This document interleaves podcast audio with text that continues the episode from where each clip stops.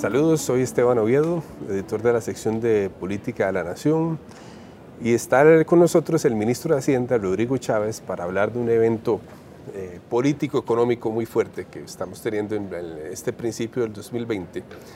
Eh, los diputados lo llamaron a comparecer al plenario de la Asamblea Legislativa para interpelarlo por el aumento del déficit fiscal en el 2019. El señor ministro responde con un paquete de medidas que anunció en el plenario para, como dijo usted, darle un guamazo a la deuda pública.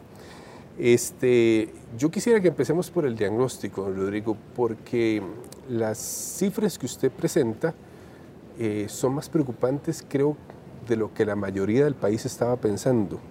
Cuando usted advierte que en el 2024 el porcentaje de la deuda en relación con el PIB va a superar el 70%. Este, y usted, y usted, bueno, viene llegando al país, de hecho, después de más de 30 años de vivir afuera. Háblenos de su diagnóstico primero.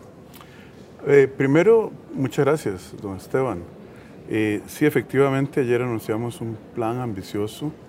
Eh, yo utilicé el término darle un guamazo a la deuda porque eso es algo que el pueblo de Costa Rica entiende, hay que hacerlo.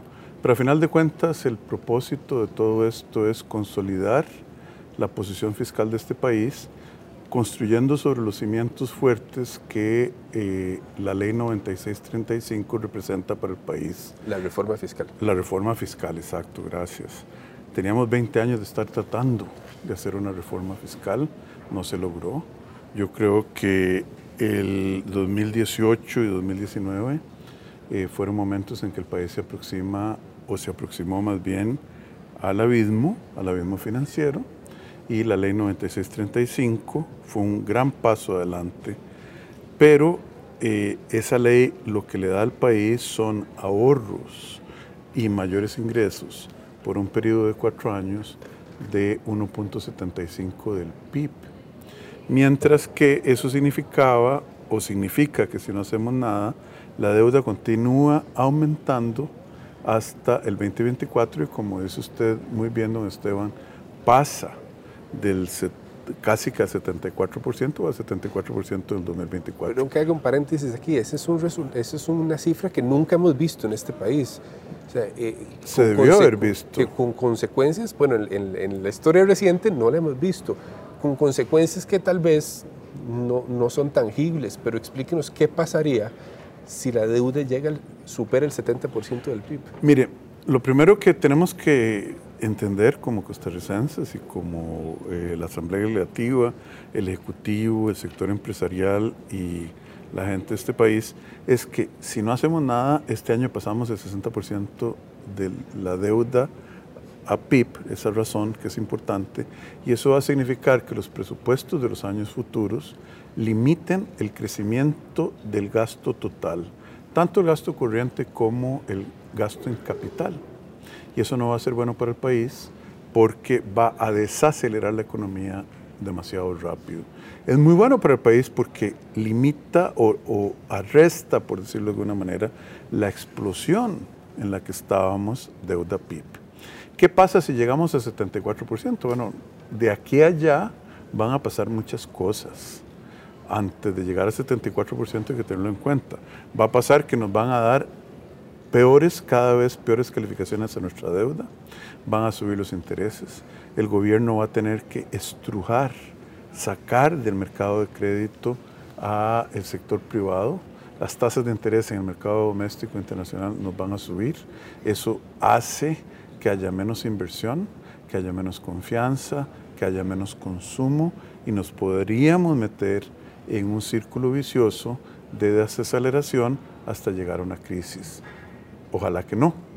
Y por eso es que el señor presidente de la República, entendiendo muy bien esta dinámica, desea consolidar la fortaleza de las eh, finanzas públicas y el mandato clarísimo que él me dio y nos dio al gabinete, al grupo económico del gabinete es no más impuestos y no es posible que el Estado costarricense reduzca los servicios.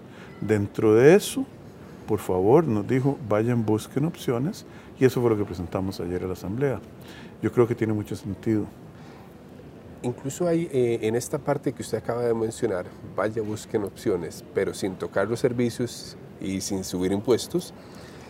Creo que en alguna parte de los diputados esperaban algo más agresivo, por ejemplo, como de una vez plantear cierre de instituciones, fusiones de instituciones, este, obviamente no en servicios absolutamente básicos como la seguridad, como la educación, pero siento que ellos esperaban un poco más en esa parte.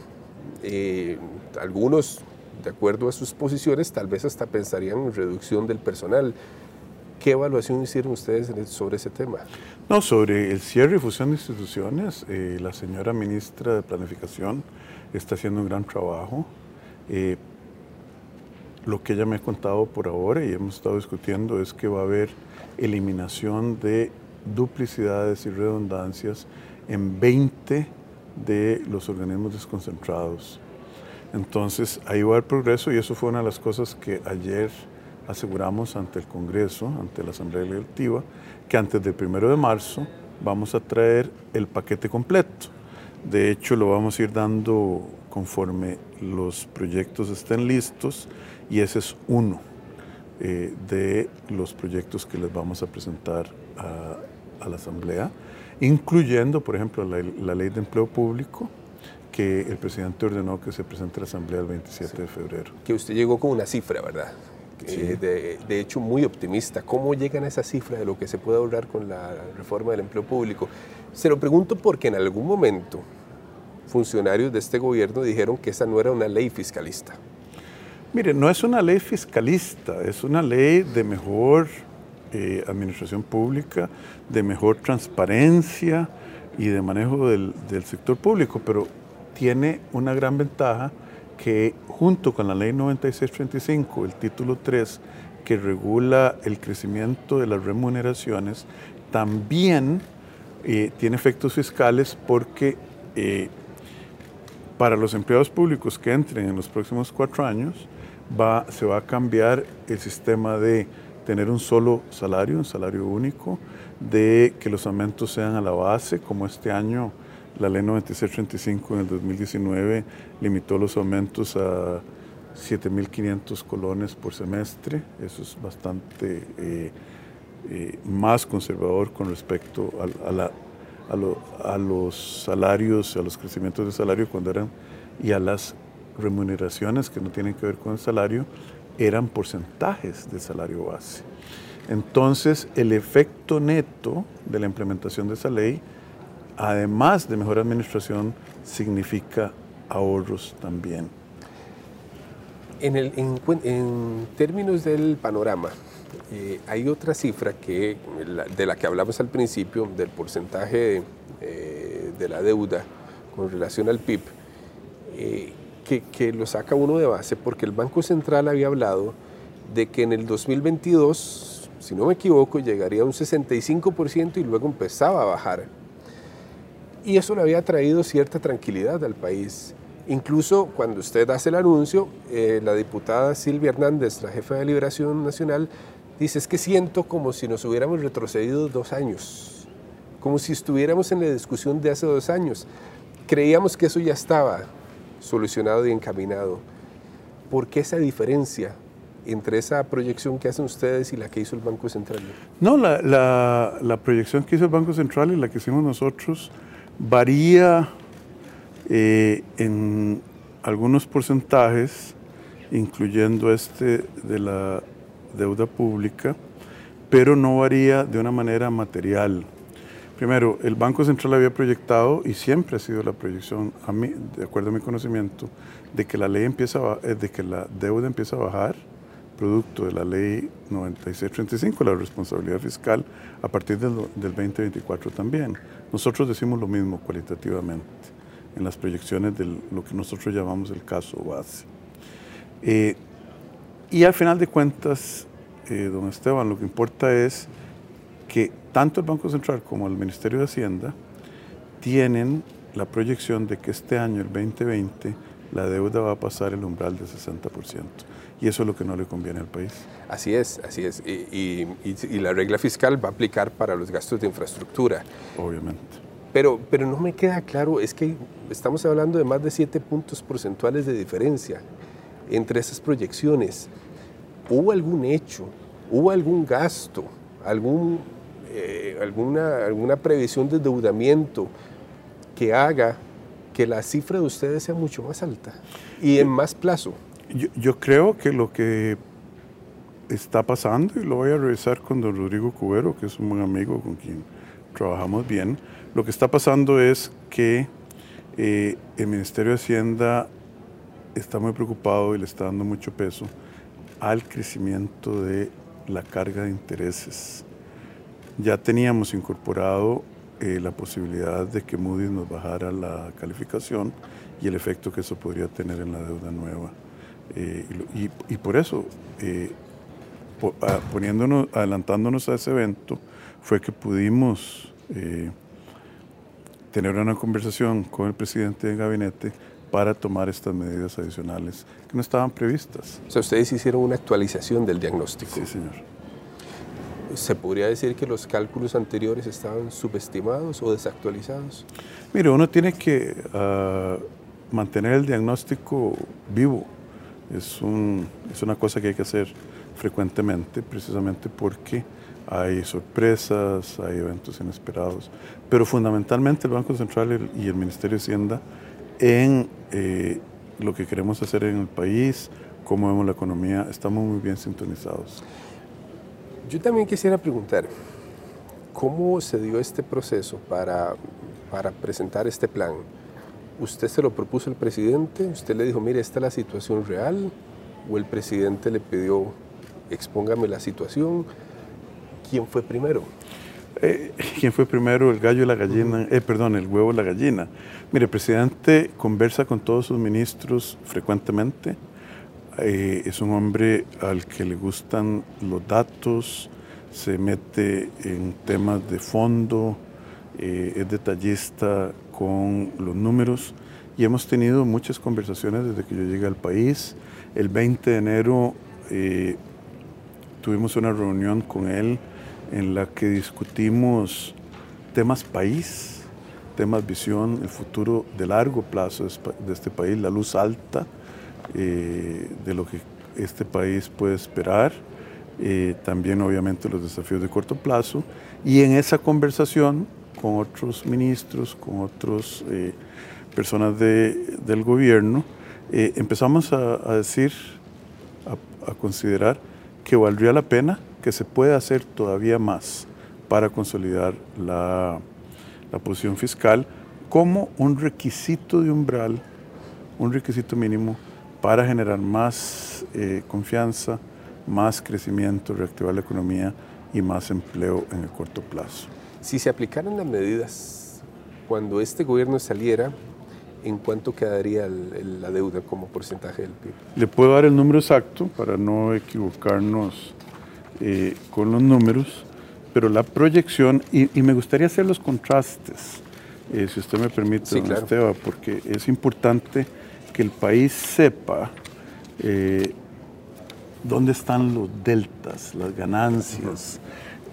yo creo que primero que todo, si se aplican estas medidas, la Asamblea Legislativa y el Poder Ejecutivo le van a entregar al próximo gobierno y a la próxima legislatura un país mucho más sano, eh, nosotros le reconocemos, y yo creo que todos los costarricenses tenemos que reconocer, todos los costarricenses que creemos en el país, en, una, en un bienestar compartido, no solo estamos peleando por un, como decimos aquí, un metro cuadrado de intereses eh, de nuestro grupo, de nuestras personas. Los, los, costarricenses que tenemos una visión más amplia, eh, creemos en un bienestar compartido y yo creo que lo que se hizo en el 2018 por la Asamblea, y por el gobierno es muy valioso.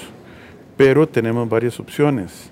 Si usted se fija, eh, eh, sin hacer estas medidas, el déficit primario de el, déficit primario fiscal sería 1.28 en el 2020.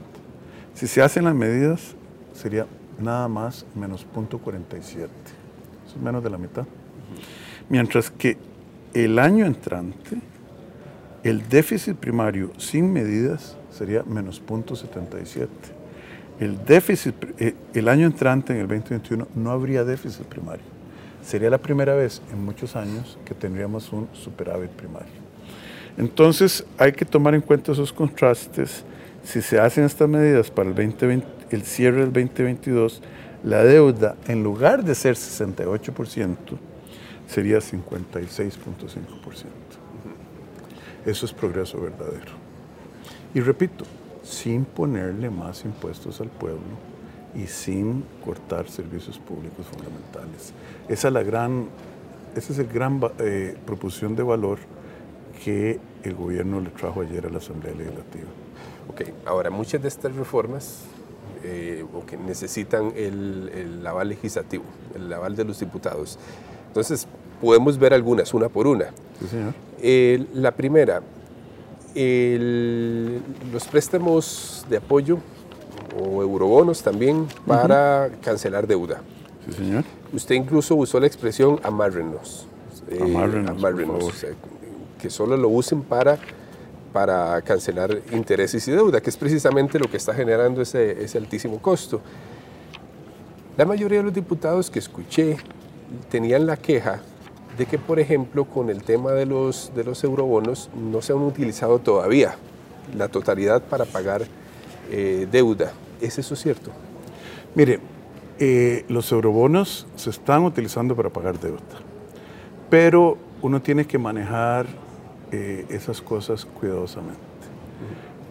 si nosotros hubiésemos agarrado los 1.500 millones de dólares que se emitieron el año pasado, los convertimos a dólares para pagar la deuda mucho más, y los convertimos de dólares a colones para pagar la deuda más cara en estos momentos que es deuda en colones, le hubiéramos dado un golpe al tipo de cambio eh, muy fuerte.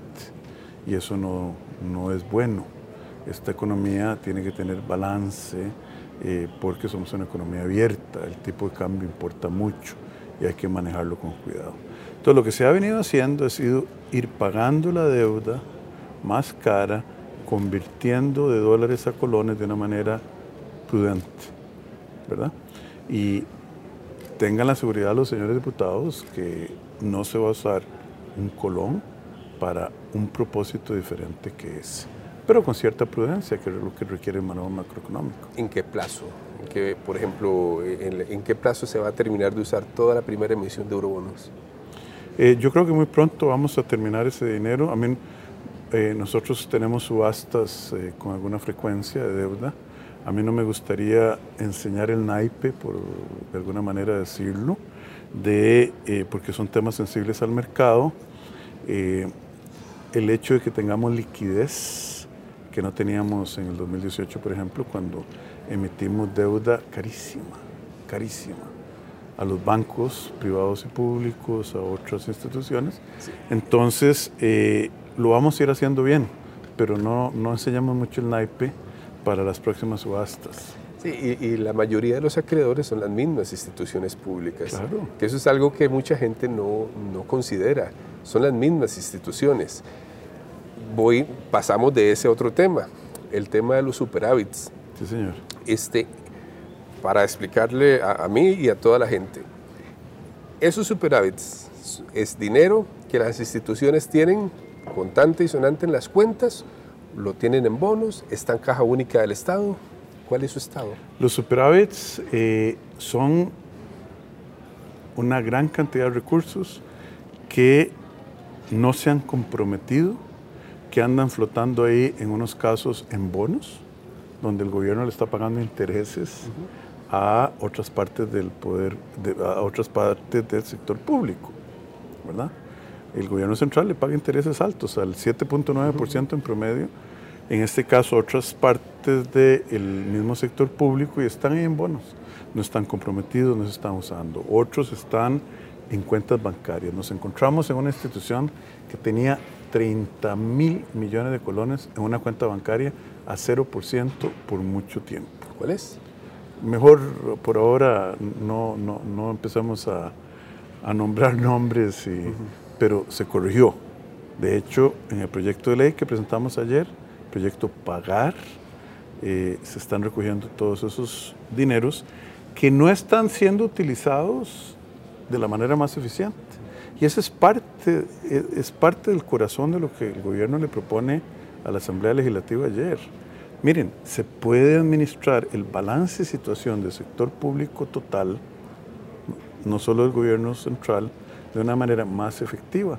Y de ahí viene este, que queremos usar en total 1.500 millones, incluyendo estos superávits, don Esteban, para, y con el perdón de su audiencia, darle un guamazo a la deuda. La gente tiene que pensarlo así. La hipoteca nos está matando, estamos buscando cómo hacer una amortización extraordinaria. Esa institución de esos 30 mil millones, que no veo por qué no se puede dar el nombre si es administración pública. Yo preferiría hoy no. Este, está dentro del proyecto pagar. Claro. Los 30 mil millones están. Entonces, en algunos casos es dinero que está en bonos, más bien el Estado está pagando, eh, perdón, el gobierno está pagando intereses, y en otros casos es dinero absolutamente ocioso. Dinero ocioso. Eh, que las, em, eh, las instituciones públicas tienen planes de invertir, etcétera, pero que han estado ahí mucho tiempo y que no se han comprometido. Y como le digo, lo importante para todo el país es bajar la deuda usted nos asegure que no está comprometido, porque salen muchos argumentos en ese sentido, ¿verdad? Por ejemplo, ayer creo que salió el Fonatel, eh, sí, el Fonatel creo, diciendo que parte de ese dinero, la mayoría estaba ya comprometido con ciertos proyectos. Pero ustedes hicieron ese análisis específico. Por supuesto. El Fonatel es un fondo muy grande. Eh, si la memoria no me falla, tiene 350 millones de dólares en el fondo. No, no todos sin usar, pero tiene 350 millones. Algunos están comprometidos, algunos están pagando por programas eh, ya en marcha, pero otros no están comprometidos. Y por eso es que le pedimos, y por eso estamos pasando una ley para mandar que los recursos que identificamos que se podrían usar mejor, eh, pasan al presupuesto para que la República de Costa Rica cancele deuda vamos a otra parte de la propuesta, que es, son las utilidades de las empresas públicas. Sí, señor. Entiendo que es el INS, Banco de Costa Rica, el Banco Nacional, creo que Correos también como Correos empresa de Costa Rica. Las, más grandes son las tres primeras. Sobre todo los bancos siempre han tenido una carga fuerte de lo que llaman cargas para fiscales. ¿Cómo no? Este, los cuales de hecho restan las utilidades de los bancos porque le tienen que dar al Infocop tienen que dar a CONAPE, este, casi que periódicamente y con base a un porcentaje establecido por ley. Entiendo que los bancos dijeron, bueno, estamos de acuerdo, pero mejor háganos una sola cuota, que, que nosotros le demos un solo aporte al Estado, al gobierno, y ustedes lo distribuyen como crean que debe ser. Bueno, lo que los bancos proponen es lo que hacen todos los países modernos que tienen empresas del Estado. Eh, y es muy importante. Yo aquí sí quisiera hacer, quisiera hacer una reflexión, don Esteban. Los destinos específicos, ya sea de impuestos o ya sea de cuando se capturan utilidades y se manda legislativamente a utilizar esas utilidades de las empresas públicas para un propósito, a mí me parecen que tienen una complicación, un tema que me molesta. desde un punto de vista, no me molesta personalmente, sino intelectualmente.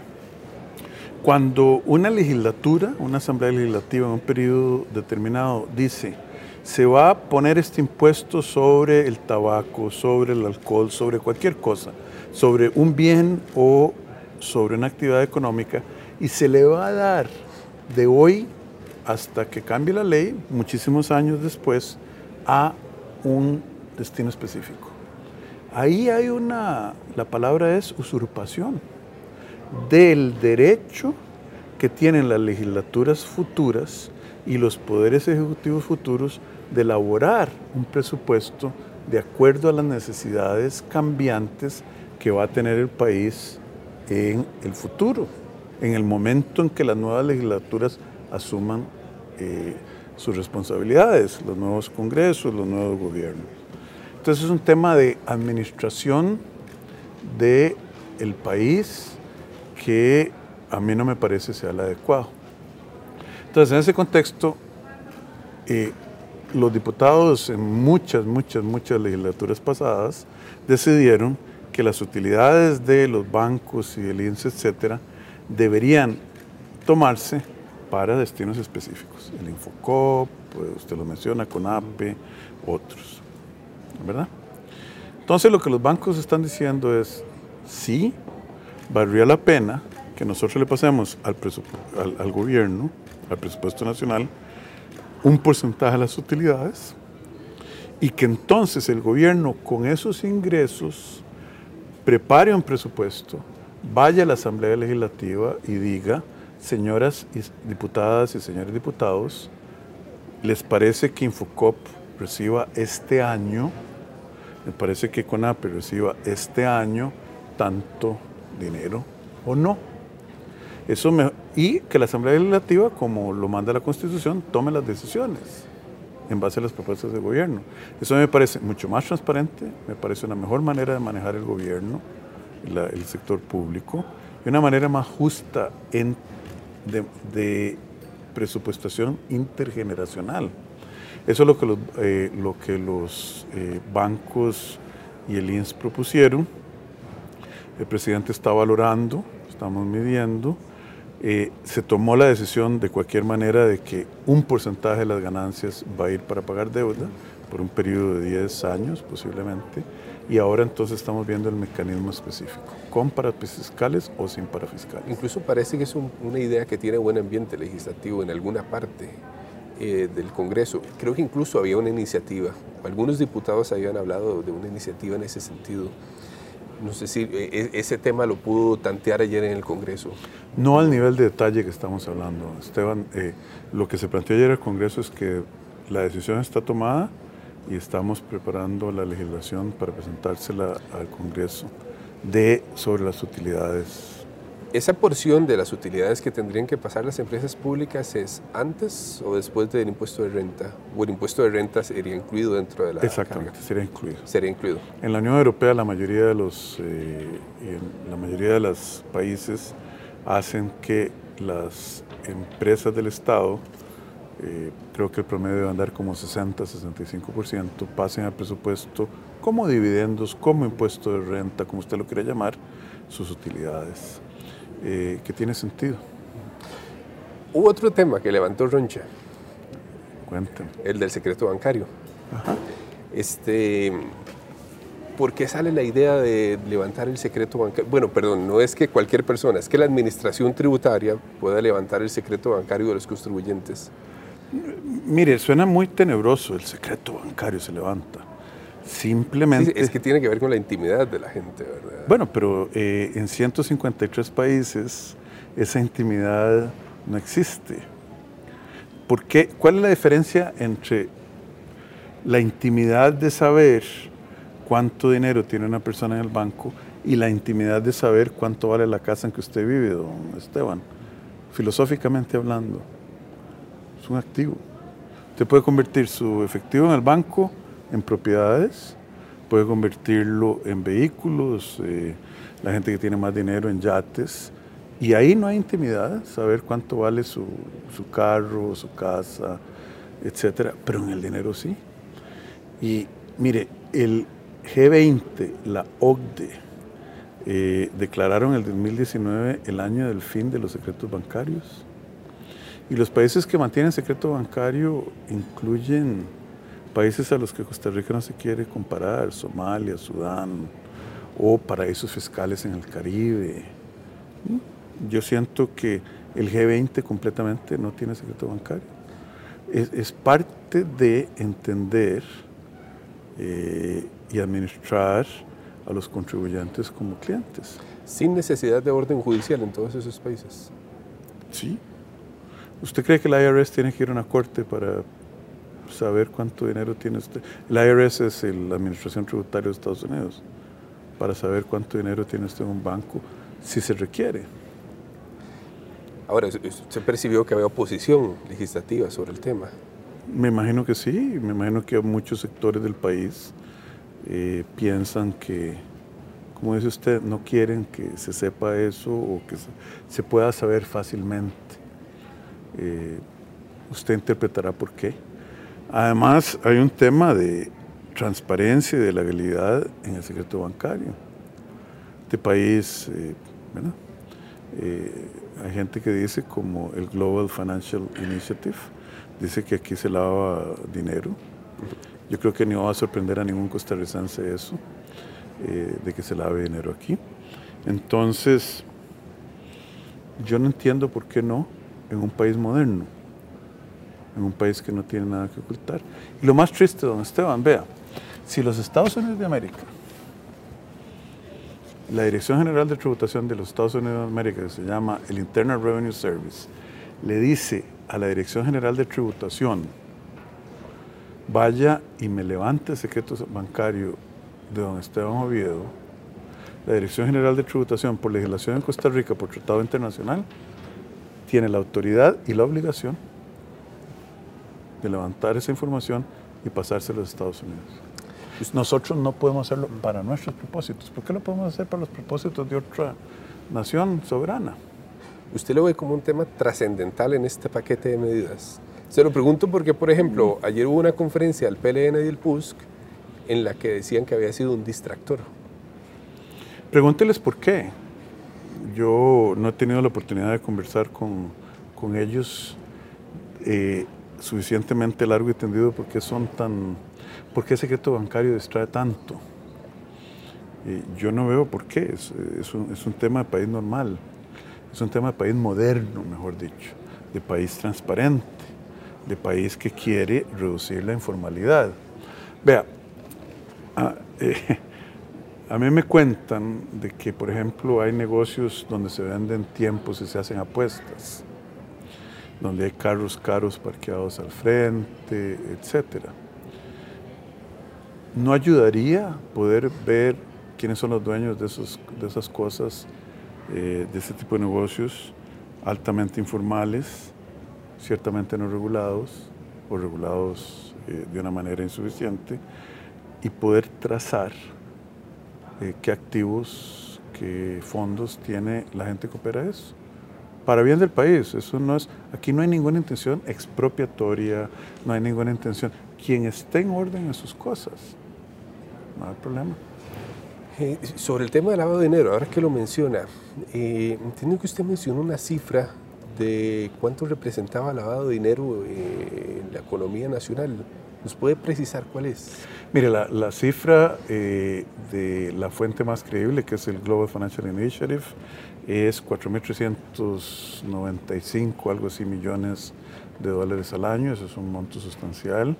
Eh, hay otras cifras. El director de la DIS en el 2017 o 2018 dijo, 2018 creo, que era un poquito más, 4.600 millones, lo dijo públicamente en base a información que él tenía con el ICD, es una cifra sustancial. Eh, por último, eh, los créditos para obra pública, por ejemplo, el crédito para el, para el proyecto TREM, créditos para más desarrollo de infraestructura, ¿qué peso tienen en la ecuación de la deuda pública? ¿Son créditos mucho más manejables? Son créditos que estén presionando también y por lo cual sea necesario reducir la deuda de gasto que se creó para pagar gasto corriente. ¿Qué papel están jugando? Usted me está haciendo una pregunta que yo creo que es muy importante. Primero, yo le dije ayer a la Asamblea eh, Legislativa que este país tiene un déficit de deuda, eh, un déficit de infraestructura pública de 99 mil millones de dólares. 99 mil millones de dólares en una economía de 63.500 millones de dólares. Es un déficit enorme. Entonces, lo que el país ha hecho por muchos años es gastar en, en gasto corriente, algunos años de manera demasiado alegre desde mi punto de vista, y para hacer eso, cortar en infraestructura. Eso nos está causando las presas que usted conoce, la congestión en los puertos, la congestión en los aeropuertos, la falta de competitividad. Entonces, el país ha tomado, ciertamente el señor presidente, la decisión de que hay que continuar invirtiendo en infraestructura. Entonces, ¿cómo la financiamos si tenemos un déficit? El tren eléctrico es una inversión de CAPEX de 1.300 millones de dólares, de los cuales el gobierno va a aportar 550 millones de dólares. Entonces, el presidente... Con un crédito del BCI, ¿verdad? No, no, espérese un momentico. El presidente le dice al ministro de Hacienda, vamos a hacer esto, es una decisión de gobierno que yo apoyo totalmente, consiga los 550 millones de dólares. Dada la, dada la dinámica fiscal de hoy deficitaria, yo tengo solo una opción. A menos de que vayamos a, a hacer una locura con el empleo público, etcétera, yo tengo una opción racional, emitir deuda. Entonces, hay dos maneras de hay dos lugares donde emitir esa deuda. En el mercado internacional local, más o menos al 8% hoy, o ir a un organismo internacional y conseguirla al 3 algo por ciento. En el mercado local, ¿qué le gusta? 8 años, lo más, tal vez 10. En el mercado internacional, tal vez 10. ¿verdad? O en el organismo internacional a 18 o 20 años. ¿Cómo la financiaría usted? Por supuesto que afecta la deuda, porque es una inversión que tenemos que financiar en, un, en una situación deficitaria, ¿verdad? Pero hay dos maneras de hacerla, a la barata o a la cara. Y en este caso se ha hecho a la barata, con un componente muy importante en el caso del tren eléctrico. Es un proyecto que la inversión son 1.300, 1.300 millones y tenemos una asociación entre, una colaboración entre el sector privado y el sector público en el que el gobierno pone 550 y el operador privado, el socio privado, va a poner la diferencia. Casi eh, sí, 650 millones. Para infraestructura de créditos grandes, eh, la mayoría ya estaban aprobados por el Congreso. Los créditos de, del BID estaban aprobados.